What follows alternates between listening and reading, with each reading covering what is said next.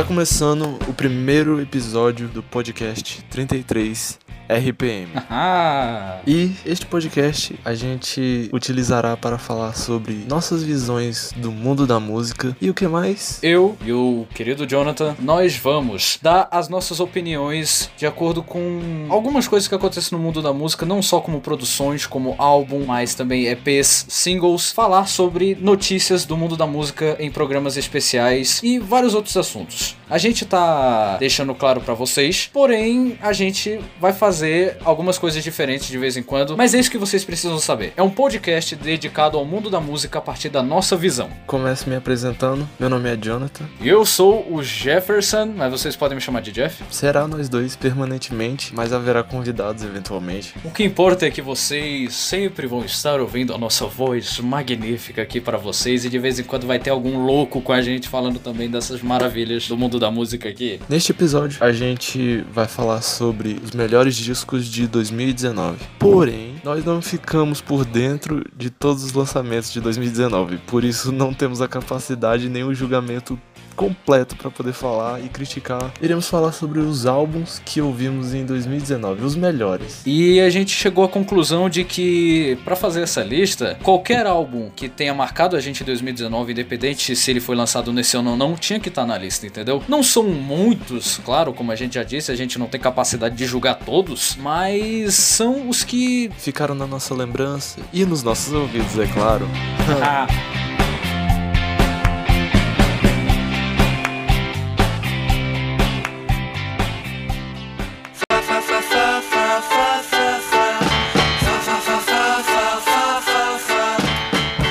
começaríamos por The Kinks. exatamente, The Kinks Something Else. Adorei ter ouvido esse álbum. Álbum maravilhoso de uma banda maravilhosa. Queria deixar minha opinião aqui rapidinho antes de você comentar mais sobre o álbum, antes de você dar a sua introdução. Eu acho que é uma banda muito subestimada, porque não é uma banda que a gente vê muito na cultura pop, sabe? Não é no alcance de nível Beatles, por exemplo, mas Mainstream, né? é, mas é uma banda que merecia ser. As melodias, as letras são, além de algumas serem bastante, ficarem bem na sua cabeça por muito tempo, são magníficos, entendeu? São músicas que marcam você, mesmo não sendo uma banda conhecida. Sempre tem essa banda que a gente fica querendo que tenha mais reconhecimento. Então eu acho que The Kinks merecia. É verdade. Principalmente com esse álbum, né? A galera do indie conhece muito, né? E The Kings aparece em várias trilhas sonoras de vários filmes. Não precisa ser necessariamente um filme conhecido ou famoso, mas É, mas a gente tem que dizer que a gente lembra de The Kinks, pelo menos nós dois, por ter visto Vingadores Ultimato em 2019. Foi uma surpresa pra gente, por causa que eu não espera, eu mesmo não esperava ver The Kinks nesse é verdade, né? Nossa, caramba. Um filme como Vingadores Ultimato e tem uma música do The Kings. filme. E é uma cena que a gente não esperava ver, que é o É. Hulk na caçamba. E tocando a música Supersonic Rocket Ship, não é? Exato. E o mais louco é que, tipo, combina perfeitamente. Esse é que eu. Assim, sei lá, visualmente falando, sabe? Sei lá. É porque é tipo assim, é uma música tão bonitinha e divertida assim, a melodia, né, o instrumental dela, que acaba sendo cômico, mas de uma maneira satisfatória na cena. Ah, infelizmente, a música que a gente tá mencionando, Supersonic Rocket Ship, não está no Something Else. Ainda assim, tem umas pérolas e joias nesse álbum que são ótimas ressaltar. Como o David Watts com seu fafafafá e tudo mais. No Return, que parece mais uma bossa nova, sei lá. Inclusive, tem uma banda brasileira que fez um cover deles e eu ouvi primeiro a banda brasileira, depois eu ouvi a música original. É aquele negócio, né? as or- a ordem dos fatores não altera o resultado, né? Você ouviu duas coisas boas ao mesmo tempo. E também vale ressaltar Waterloo Sunset, que dizem que é a música com a melodia mais incrível já feita. E tipo, caraca, é. Tem grandes chances, né, de ser realmente. É, tipo, não, eu, eu assumo, é uma das melhores melodias que eu já ouvi. É porque, tipo assim, é, é meio arriscado você dizer que é a melhor melodia de todos os tempos. Mas, de acordo com o que a gente já escutou de música, a gente pode afirmar que realmente é uma das melhores melodias de todos os tempos. Pode não ser a melhor, mas também pode ser a melhor, entendeu? Então fica aí esse negócio no ar. Fica aí o mistério. Fica aí o mistério aí. Quem quiser descobrir, a gente vai dar um bombom. Brincadeira, não vai dar não. Não tem como. Não tem como. A distância é muito grande. É, caixa postal aí, depois a gente vai criar. Enfim. Tem outra música que eu gostaria de ressaltar, Love Me Till the Sun Shines. Cara, eu gosto dessa música, ela é toda pesada, ela não, não toda pesada, mas assim, pro ano do pros anos 60, ela é pesada. Então, Ela é tipo, uma daquelas músicas que estava à frente do seu tempo, né? É uma música que eu gosto muito, a letra é legal. É sobre uma groupie, sobre ele querer o amor dela, mas tipo, não amar ela. Mas tipo, a música é legal, os riffs são bacanas. O guitarrista ele era julgado pelos outros guitarristas pelo talento dele. Dizia que os riffs deles eram de amador, medíocre, sei lá, alguma coisa Isso assim. aí é inveja. É inveja. O cara arrasava. E a última, pra finalizar, eu gostaria de ressaltar também Autumn Almanac. Tipo, tem um monte de músicas que parecem músicas que encaixariam perfeitamente num programa infantil. Essa é uma delas. E ela é tão legalzinha. Um veredito final. O que, que você acha, assim, de, de Something Else? É um álbum, sobretudo, versátil. Como você destacou, ele está à frente de seu tempo. E é um álbum que é diferente. É um diferente que você se admira. É um desconhecido pelo qual você quer se aventurar. Vinícius de Moraes teria inveja de você Tem agora. inveja de mim, morre de inveja aí, ó, Vinicinho. Eu quero que você diga aí uma música para a gente deixar só para o pessoal apreciar um pouco. Me lembre o nome da música obscura do álbum, por favor. É Love Me Till the Sunshine. Então, essa que vai tocar pra vocês. E enquanto isso, a gente se prepara pra ir pro próximo álbum.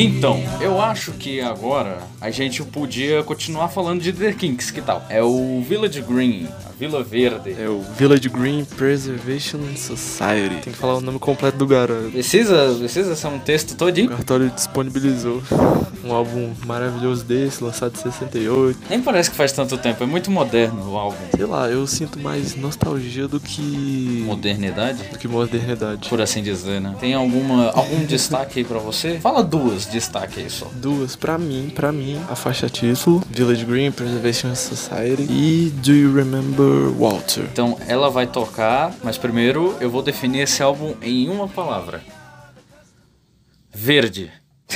Nada a ver. Antes de tocarmos, na verdade, porque é um álbum de 68, 15 faixas, e ele é um álbum, o quê? Conceitual. E contando sobre os antigos modos e costumes britânicos, né? Como se sentisse saudade desse tempo. Inclusive, músicas como Picture Book e Pictures of Each Other são músicas que falam sobre atualidade, porque a crítica das pessoas tirarem fotos com câmeras digitais e do tempo que as pessoas não faziam isso, entende? Pô, não tinha essas coisas antigamente, aí... É tipo papo de velho. É, Papo de velho. é tipo, no meu tempo não tinha isso. Por exemplo, do You Remember Walter sobre amigos esquecidos. Inclusive, quem estiver escutando aí tiver mais de 40 anos, assim, 30 anos, parando pra analisar, esse é um filme que você pode se relacionar, né? Por causa que ele Filme? não fala de coisas fantasiosas, não, ele fala de algo que todos nós já vivemos, que é saudade de alguma Você coisa. falou filme. Falei filme? Foi mal. filme. Álbum. Lança um filme dele, por favor. Só pra consertar o erro. Eu não tenho que consertar, não, eles que têm. Eu não me responsabilizo. Toca a música aí. Vamos pro próximo álbum. Bora.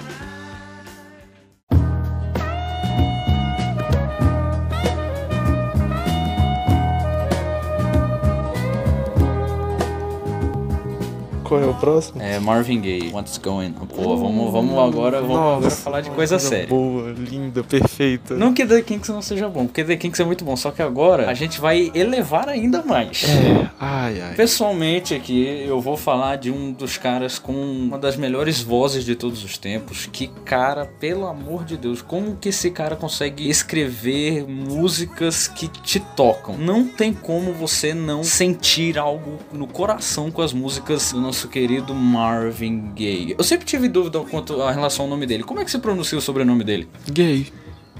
Gay? É, não, não, não, não. tipo- Não, sem, sem piadinha, sem piadinha. Não, mas é sério. sentido. Eu tô rindo gay? porque é realmente isso. Gay. Gay? Ah, é o Marvin Alegre. Eu mudaria pra Marvin Sexy. Porque, né? Sexy. O gay não é do nome real dele? Eu não vi o nome completo dele. Vamos deixar a tarefa de casa aí pra quem tá ouvindo. Romeo. Pesquisar sobre o Marvin Gaye.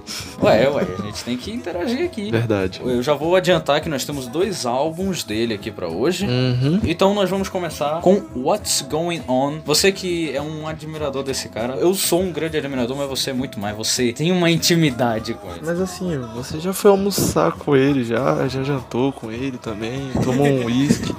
Não, é falando sério. Pegando a meada do Village Green, né, que é um álbum conceitual, o What's Going On, de 71, também é conceitual. Olha só que, que maravilha, né? Conta a história de um cara que saiu da guerra do Vietnã e simplesmente volta pra casa e tenta superar, né, a vida que ele teve depois da guerra. Ele aborda pobreza. Racismo, é. Esse álbum é um marco na música pop e eu acho que isso é o mínimo. Eu baixei um artigo dizendo bem assim o título: What's Going On é o Sgt. Peppers da Soul Music. E tipo, eu, eu nunca vi algo tão verdadeiro, tão bonito de se, se ver, sabe?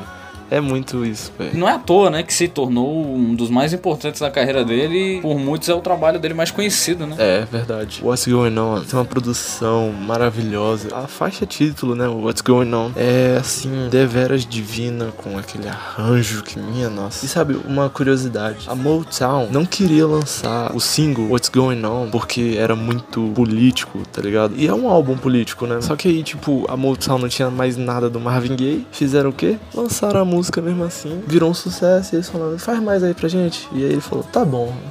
E fez. Bom, eu quero lançar uma crítica rápida aqui pro álbum. Que assim, a primeira vez que eu ouvi esse álbum, eu tive uma sensação de que as músicas, tirando What's Going On, eram derivações do single, né? Mas aí eu ouvi o álbum inteiramente, completamente, assim, e eu percebi que na verdade ele queria passar a ideia de fazer um álbum como se fosse uma faixa única e contínua, sabe? Que durasse uns 40 minutos, tá ligado? Sim, é tudo muito interligado. Isso, de uma maneira indireta, acaba te dando mais vontade de ficar escutando sem parar, entendeu? Ah, eu vou escutar uma musiquinha aqui e depois eu vou escutar outra. Não, é um álbum que dá vontade de você escutar da primeira até a última em seguida sem parar, refletindo. Eu tenho um veredito muito bom que eu não lembro qual foi o site, inclusive me desculpe aí, mas foi na época que a gente escutou esse álbum junto. Eu guardei essa frase, eu nunca mais esqueci, porque eu li ela umas 10 vezes. Uma obra de arte tem o seu valor quando ela nos faz refletir diante do tempo em que ela sobrevive. Vale uma reflexão sobre esse álbum aí, gente. Por favor, escutem What's Going On do Marvin Gaye. Eu acho que seria bom se a gente deixasse a faixa título agora pra, pra reproduzir pra galera aí. Pelo menos a faixa título. Como eu disse, é um daqueles álbuns que você escuta do início até o fim. Verdade. Então a gente não vai dar spoiler aqui do meio do álbum. É, melhor. Só vamos, só solta.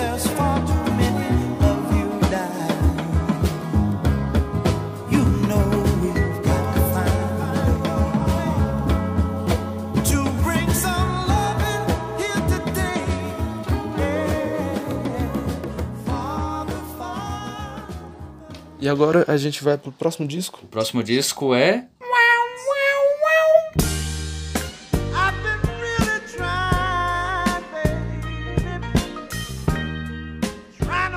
Não tem uma pessoa que não tenha escutado essa música na vida. O, o Marvin, ele fica até puto. Igual ele tá na capa do álbum lá, com os braços levantados. Pronto pra bater na mesa, se não escutar essa música. Não, mas eu, eu fui ver o photoshoot da capa do álbum, né? Ele parecia feliz, né? Nas outras fotos. Sem ser essa foto do. do Eles escolheram logo a foto que ele parece mais puto. Né? Que parece que vai arrancar a mesa ao meio. É o 12 segundo álbum dele, né? Nossa, ô, caraca, que bicho pra lançar álbum, viu? O cara vem inspiração, o cara escreve. E ainda mais num álbum desse. Você considera esse álbum assim, romântico? Eu acho que não, acho que ele é um álbum mais sexy. Cara, eu considero ele romântico em algumas faixas, mas a maior parte dele eu considero mais sexual mesmo. O ícone sexual, não é? Hum. Não, e tipo, é, foi num tempo que ele tava casado com a irmã do chefe da Motown, que é a gravadora. Eu acho que não mencionei isso. A Motown é a gravadora do Marvin Gaye nesse tempo. Entre os anos 60 e 70, eles se divorciaram e aí E no tempo que eles se divorciaram, ele começou a escrever as músicas pro Let's Get It On. E aí, tipo, tem músicas que são mais românticas, sexuais É e um álbum mais. de sofrência, então, se você for parar pra pensar desse modo. É, exatamente, aquele Heartbreak Album, né, como as pessoas chamam. Cara, é considerado assim um marco pra ele, porque simbolizou o funk, o soul, né? Ele é influência, né, pra galera do R&B hoje em dia aí. Não só hoje em dia, como até depois que esse álbum foi lançado, né, vários cantores, várias bandas se inspiraram nele. Um álbum, ele é realmente bom quando ele fala com você. Let's Get It On é um álbum que realmente fala. Você sente uma paixão. Tudo que ele tá falando ali, você tem vontade de fazer, você tem vontade de sentir o sentimento que ele tá sentindo. Ele tem uma força vocal, como se fosse aquela voz meio arrastada, só que com imponência, com um instrumental também, que é maravilhoso. Isso me faz pensar na música Just to Keep You Satisfied. Quando eu escuto aquelas notas vocais que ele faz, o arranjo, sabe? É como se eu sentisse o que ele sente ali, ou o que eu gostaria de sentir, o que ele tá cantando, velho. Let's Get It On é a música mais famosa desse álbum, só que todas as músicas desse álbum vale a pena você ouvir sem exceção. Quando você ouve o álbum inteiro, todas as músicas elas têm um significado específico e faz elas serem excelentes. É um álbum de oito faixas, coisa pouca, né? Você fica com vontade de quero mais e acaba ouvindo ele de novo, e de novo, e de novo. Quando a gente terminou de ouvir, eu fiquei desse jeito mesmo. Ah, e tem também a versão deluxe, não tem? Tem a versão deluxe, mas essa é mais com demos, com versões ao vivo. Mas ainda assim é boa, vale a pena. Depois de escutar o álbum padrão, que é o de oito faixas, tente escutar o deluxe. Eu até hoje não consegui terminar, mas eu vou conseguir terminar até o final de 2020. Até o final.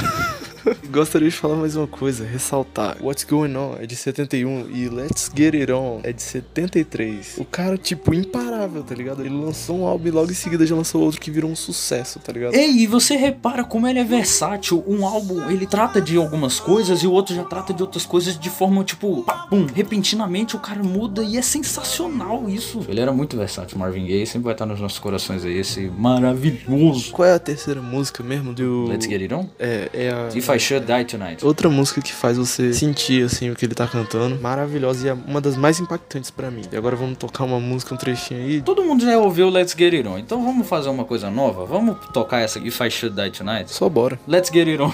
tipo assim, não a faixa, mas a gente. Let's Get It On com a lista, bora. Bora. Sugar, yeah. Cause I, cause I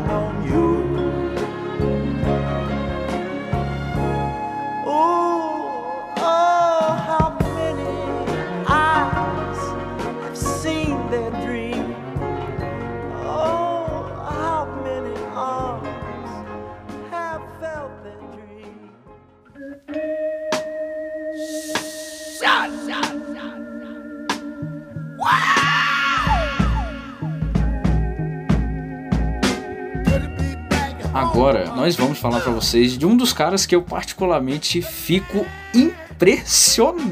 com a qualidade vocal desse cara. De qual álbum nós vamos falar agora, Jonathan? Por favor, diga. Ah, de um álbum maravilhoso, assim, sabe? Chamado Changes. Pra quem não conhece, o Charles Bradley lançou essa música chamada Changes e que ela foi até parar na trilha sonora de Big Mouth. Pra quem não conhece aquela série da Netflix dos adolescentes na puberdade. Uma série bem bacana pra família brasileira aí. Hum, nossa, cuidado, É. cuidado jovens.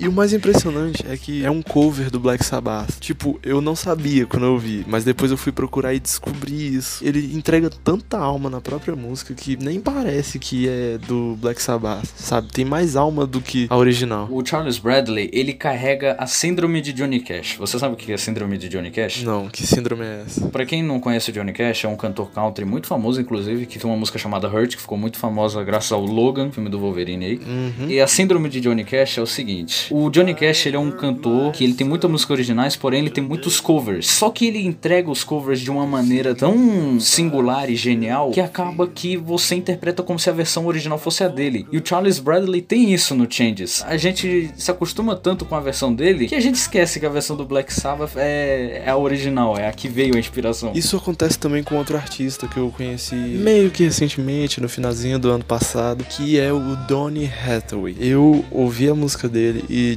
descobri depois que ele tem vários covers. Tipo, um exemplo é Love, Love, Love. Eu ouvi a música e eu fiquei tipo, uau, simplesmente minha favorita de 2019, porque é uma música muito bonita, muito maravilhosa. E tipo, tem tanta entrega, a letra é bonita. É aquele negócio do Marvin Gaye, tá ligado? Você sente Sim. o que ele tá cantando. Eu descobri depois que não era dele de fato. Teve um cara que escreveu, J.R. Bailey, que lançou como single um ano depois dele lançar. E aí depois lançou um álbum contendo a música dele. Um ano depois dele lançar a versão dele. Eu falo assim do Donny Hathaway, né? Não desmerecendo o cara que escreveu, mas a do Donny Hathaway é simplesmente sublime. Fica aí a dica, ó. Love, Love, Love do Donny Hathaway. Voltando pro Charles Bradley, o álbum Changes, lançado em 2016, né? Sim, sim. Eu preciso dizer que a voz dele é cópia escarrada e cuspida do James Brown. É.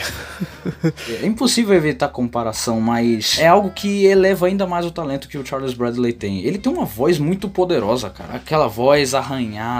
É aquela entrega de sentimento através da voz, cara. É- Olha, faixas ótimas pra ressaltar também são o que? Good to be back home. Tem Ain't It a Sin, também é muito boa. You Think I Don't Know, But I Know It, não é isso? Também sabe aquela música que eu falei que tava no tema de abertura do Barry, Change for the World. Esse foi o álbum que a gente mais recomendou música. Ele é um álbum de retorno? Esse é o primeiro álbum do Charles Bradley ou não? Provavelmente não, né? É, é o primeiro álbum dele. No início, né, a God Bless America, que é a primeira faixa, e a Good Be Back Home, dá a impressão de que ele tá voltando à carreira de músico, né? Ele sempre esteve ativo, né, antes de lançar o álbum. Só que a chance pra ele lançar um álbum mesmo foi só em 2016 com Changes. Então, gente, por favor, escutem Changes do Charles Bradley inteiro também, que é um álbum que vale muito a pena. Você vai deixar qual faixa aí? Eu acho, eu acho que a gente deveria deixar a faixa título. Eu também acho. Então um, vai, faixa título. só solta. vai lá.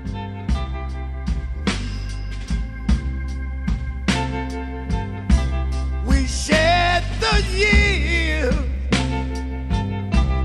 We shed each day. And love together. Feito, gente.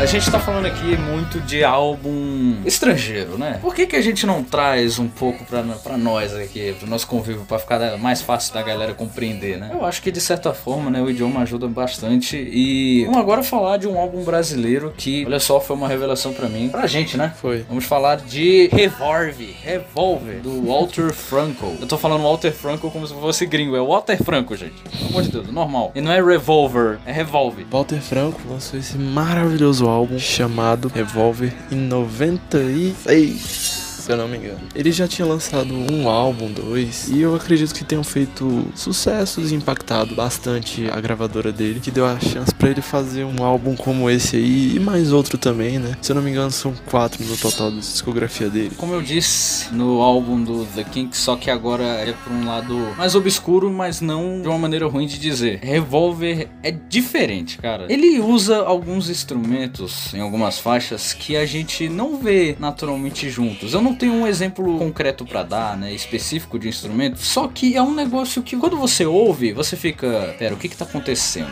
Passa uns 3 segundos e fica, hum, eu gostei do que você fez aí, Franquinho. E eu acho que ele se encaixaria muito bem pra galera que gosta do mundo da música e vive principalmente porque, gente, vamos ser francos aqui, eu tô dando minha opinião pessoal, viu? Não tô querendo ofender ninguém. Mas as músicas de hoje do Brasil não são aquelas coisas, entendeu? Pra galera que gosta realmente de música, e quer procurar um talento novo brasileiro, caso você nunca tenha escutado, Ele fez, na verdade, cinco álbuns e ele parou, tipo, em 2001 com o último Tutano. Mas, assim, eu acho que o que foi o marco dele foi o Revolver. Tem uma faixa, assim, que você gostaria de mencionar? Mamãe d'água. Eu vou. Não, vamos colocar a primeira faixa porque eu acho que eu gosto mais do que Mamãe d'água. E usando o mesmo exemplo do Marvin Gaye, é um álbum que ele não é tão pequenininho, né? Ele tem 14 faixas. Na verdade, se não fosse pela aquela música Um Pensamento, quase 40 segundinhos de duração, ele teria 13. Não, tem faixa mais curta que essa, cara. Apesar de tudo, é leve. Tem 8 segundos, tipo,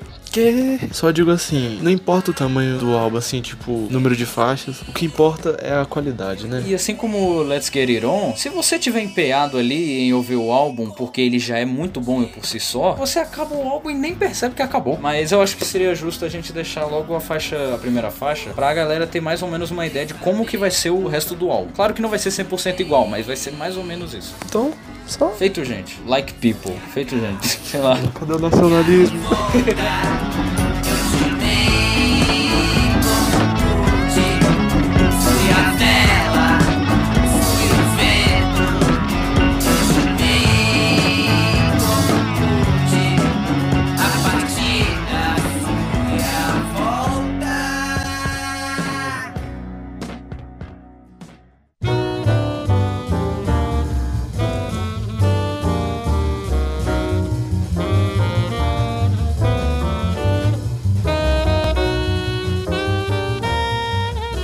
Coltrane com o seu álbum Giant Steps. Que álbum, senhoras e senhores! Meu Deus do céu! É um jazz bem executado. Já vou começar assim, já de cara. Minha nossa.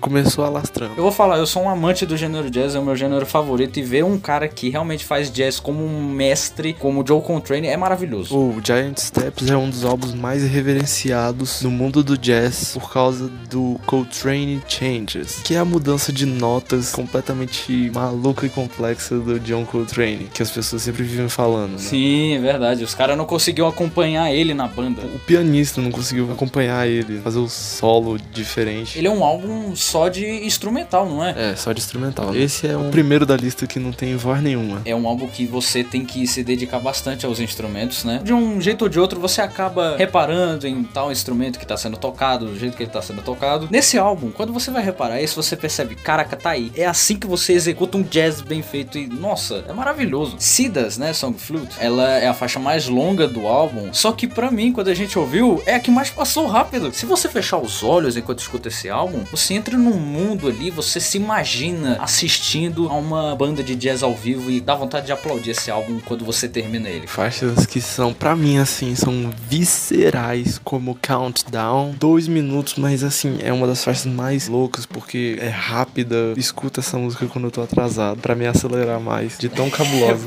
E esse álbum foi muito revolucionário, porque além de mudar totalmente o jeito que os caras tocavam na banda, mudou o jeito que o jazz era considerado, né? Que era o bebop. E aí depois ele entrou no jazz modal, que é o jazz que a gente conhece mais moderno. Começou com Miles Davis, né? Quando ele fez o Kind of Blue. Menção honrosa agora, né?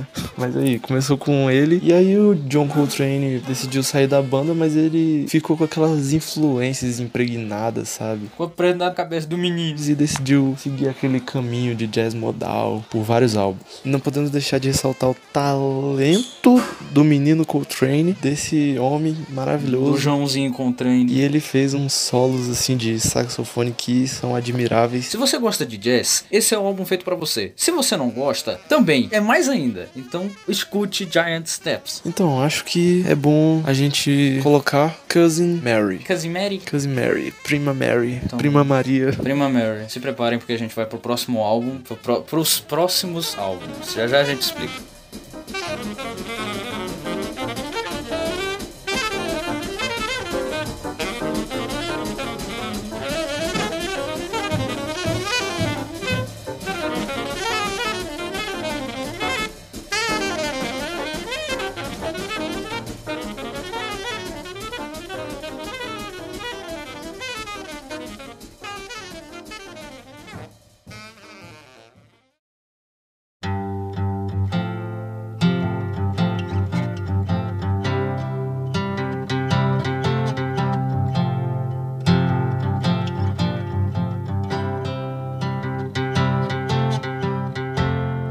Nós vamos para um momento especial aqui na lista. Porque nós temos um artista que já começa sendo um dos xodozinhos do nosso querido Jonathan, que é um artista muito admirado por ele. Ele tá tão especial nessa lista que colocamos logo três álbuns dele para vocês já ficarem atentos na carreira desse rapaz. O primeiro que a gente vai começar é qual, meu querido Jonathan? Vamos começar do começo, né? É, isso aí é bom. Five Lives Left, o primeiro álbum dele lançado em 69, já mostrava o talento do menino desde o começo, com arranjos maravilhosos, produção boa. Infelizmente, né, não foi um sucesso, né? Acho que vendeu menos do que 5 mil cópias, infelizmente. Naquele tempo, isso já era um problema, porque basicamente os caras não tinham outro, outro... Não tinha pra onde correr, né? Ou eles vendiam ou não vendiam. E acabou tendo problemas com a gravadora que acabou dando consequência pro próximo álbum. O cara sabia exatamente pra onde ir, velho. Ele, ele sabia exatamente o que queria, sabia exatamente como fazer. I really don't want to be? A gente vai logo pro próximo, que se chama Brighter Later. Dizem que significa mais claro depois. E aí fez essa brincadeira de escrever como se fala, né? E aí ficou desse jeito estilizado com Y. Esse álbum tem uma das, das capas mais legais dele. Eu não sei porquê, eu gosto muito dessa capa dele sentado no meio da. da- Eu acho intimista. Eu não sei se foi ele ou o fotógrafo que decidiu que ele tirou os sapatos e ficou de meia. É quase como se ele estivesse te convidando pra entrar na casa dele, né? É o mais comercial dele, né? Como as pessoas dizem. Mas é pelos efeitos das poucas vendas que tem do Five Lives Left. Mas mesmo assim, sabe? Mesmo sendo o mais comercial dele. E algumas pessoas não gostam tanto quanto os outros dois, né? Mas é que, mesmo assim, pra mim, esse álbum, ainda assim, eu tenho um carinho muito grande por ele. Eu gosto de todos os três igualmente, mas esse eu tenho um carinho especial, sabe? De todos do Nick Drake, esse é o que eu mais tenho uma afinidade sim com ele mesmo. Mas isso não faz tanta diferença, porque não é muita distância, mas de qualquer forma. Nesse álbum, ele sim usa bateria. Ele teve que ceder mesmo na, na produção. Já que não vendeu no outro, vou ter que deixar vocês fazerem algumas coisas aí. Eu gosto de referenciar o Frank Ocean, sabe? Ele é um artista dos Estados Unidos que canta R&B, por vezes pop, né? E tem esse álbum dele, o Channel Orange, que foi o mais comercial dele. E aí depois ele lançou álbuns que são mais, assim, mais intimistas, até vezes minimalista e mais profundo, né? Mas mesmo assim, muitas pessoas ainda gostam do álbum mais comercial. Impressionante como ele serve como inspiração, esse cara. Maravilhoso. E vamos deixar aí Northern Sky com os teclados de John Cale.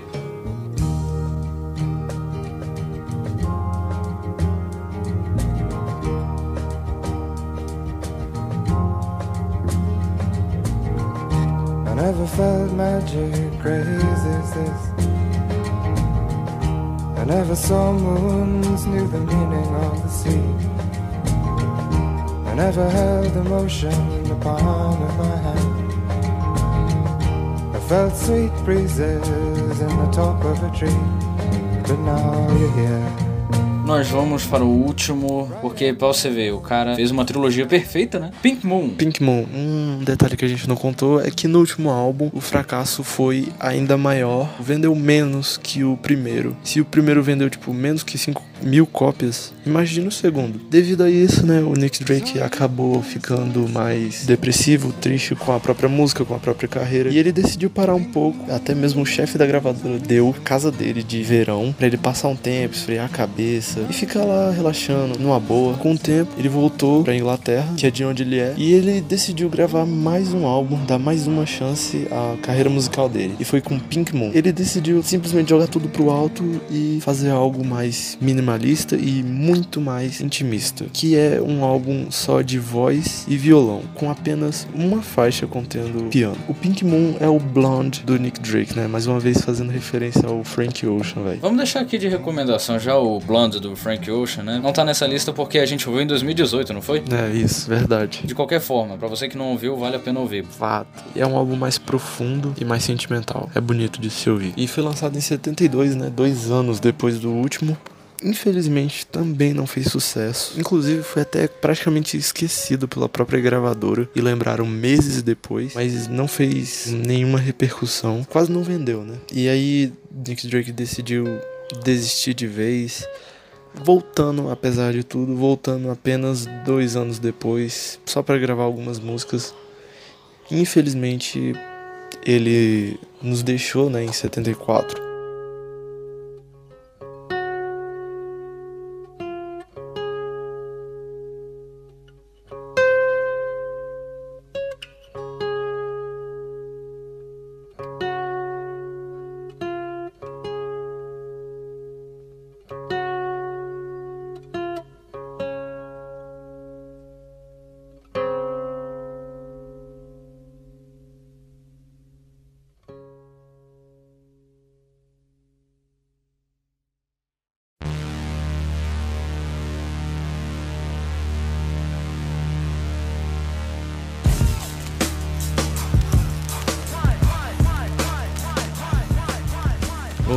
Menções honrosas, né? São álbuns assim que ficaram na minha memória e na do povo aí que ouvir também. Igor, de Tyler the Creator, que também foi um dos melhores álbuns de 2019. E eu já tava esperando isso do Tyler, né? Que muita gente ficou tipo, uau, nossa, ele tá mais melódico, sem rap. Mas eu tava tipo, não é grande surpresa, surpresa, né? Outro álbum que eu gostaria de mencionar é o da Solange, que é a irmã da Beyoncé. Eu demorei pra gostar, mas eu gostei. Depois de ouvir uma segunda e uma terceira vez, eu amei esse álbum. É mais experimental, um soul psicodélico. Às vezes é complicado de pegar você na primeira vez que você escuta o álbum, mas depois você só cai de cabeça nisso. E pra finalizar, Jim Buckley. Esse é um álbum mais das antigas mesmo, não é de 2019. Esse é de 1969. É um álbum de jazz, folk. Tim Buckley é dono de uma voz magnífica. E é outro que não usava bateria pra fazer as músicas dele no álbum, só a percussão mesmo. Enfim, eu deixo esses três aí como menções honrosas, né? Magnífico.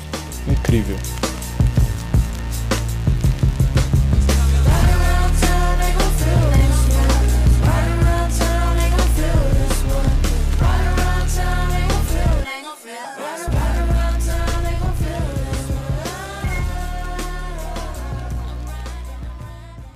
I hate it when dudes try to chase me.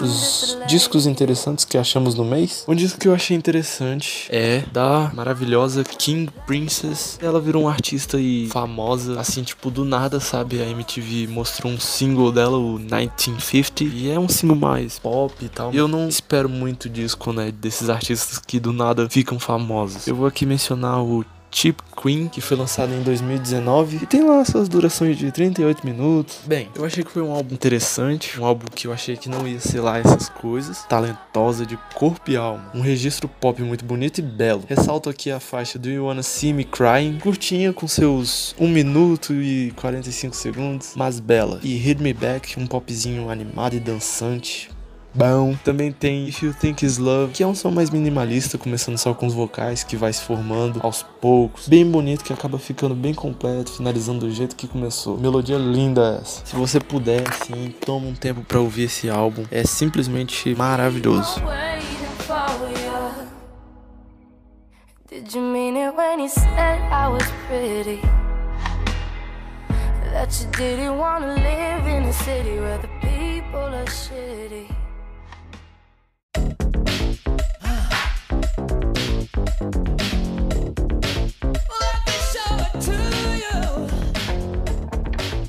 Os discos que achamos injustiçados. É exatamente daquela banda do vocalista bigodudo. Exatamente essa. Ai, nossa, como eu tenho ódio de quem injustiçou esse álbum. Tenho um ódio do fundo do meu coração. Você que odeia esse álbum, eu quero que você morra. Brincadeira. Mas assim, é brincadeira, mas pode morrer. Mas- Pode morrer, não tem problema.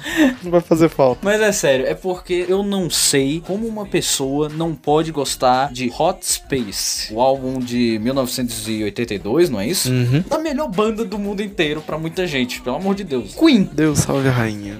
God Save the Queen Forever. Com aquele Stay in Power. Como é que alguém pode odiar essa música, Eu velho? não sei, cara. Cool Cat, As Palavras de Amor, Under Pressure. Body Language. Ele termina com um top 3 maravilhoso, que já vai de As Palavras de Amor, depois vem Cool Cat, depois vem Under Pressure, que é, nossa, são três faixas sensacionais. Acho que foi a expectativa, né? Lançaram Under Pressure e aí pensaram, ah, vai ser uma parada tipo assim, né? Aí eles lançaram uma coisa meio diferente, mas assim, não estraga o álbum, sabe? Quando você falou pra mim na outra vez que a gente ouviu esse álbum, esse é um dos primeiros álbuns que o Queen tentou mudar a fórmula deles, né? É verdade. E a galera não curtiu muito. Eu não sei como é que as pessoas não gostam, porque esse álbum mostra justamente o quão versátil eram esses quatro. Até hoje eles são, né? Mas só que hoje eles não estão em grande atividade como antigamente. Mas mostra muito como eles sabiam mudar de uma coisa pra outra, sem parecer algo extravagante demais. Porque ainda tem uma parada do rock ali. Só que eles colocaram muito mais o disco, o dance, né? O funk, body language, calling all girls, o Song for Lennon. É, Life is Real. Maravilhosa. Prestando uma homenagem pro John Lennon, cara, tipo, maravilhoso, né? Combina total. Curtam, por favor, esse álbum, porque pelo amor de Deus, ele, ele merece amor, ele merece amor. Deem amor pra esse álbum. Muito.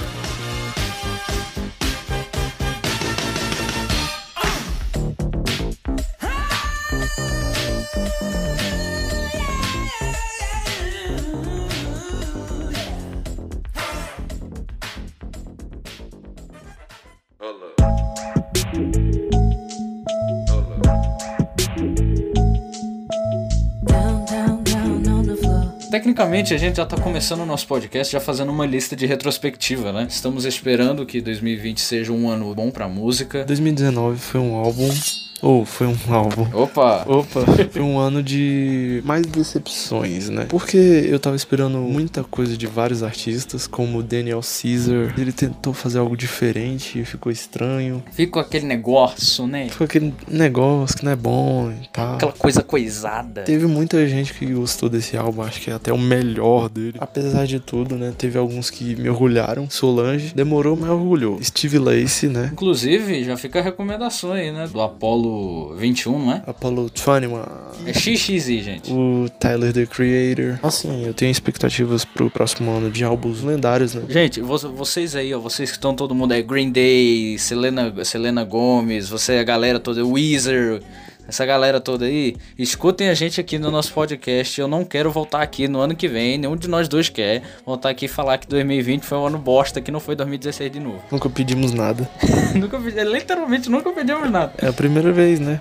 Primeiro episódio. Calma aí que a gente ainda vai encher muito o saco de vocês. Quero deixar em destaque aqui um álbum que eu tô, de certa forma, animado pra ouvir. Country Fuss, The Cadillac Tree. E eu acho que vai ser, vai ser interessante. Vai lançar agora em fevereiro, né? Dependendo de quando esse podcast for sair. Vai lançar agora em fevereiro, dia 7. Então fica a recomendação aí pra vocês ouvirem no dia do lançamento aí. Qual é o gênero? É, eu, eu- o nome é Country Fuss. Ah, qual, Country Fuzz. Ainda bem, né? Que honrou o nome. Faz jus. Talvez Frank Ocean lance um álbum esse ano e aí mais assunto pra um futuro episódio que possa ter do Frank Ocean. Seja lá mais quantos artistas vão estar aqui falando dele se for necessário. Que lancem, que lancem, lancem vários álbuns, mas sejam bons. Como eu disse, o que importa não é os números, nem duração de álbum. É qualidade. Qualidade. É isso. É isso que a gente tá querendo.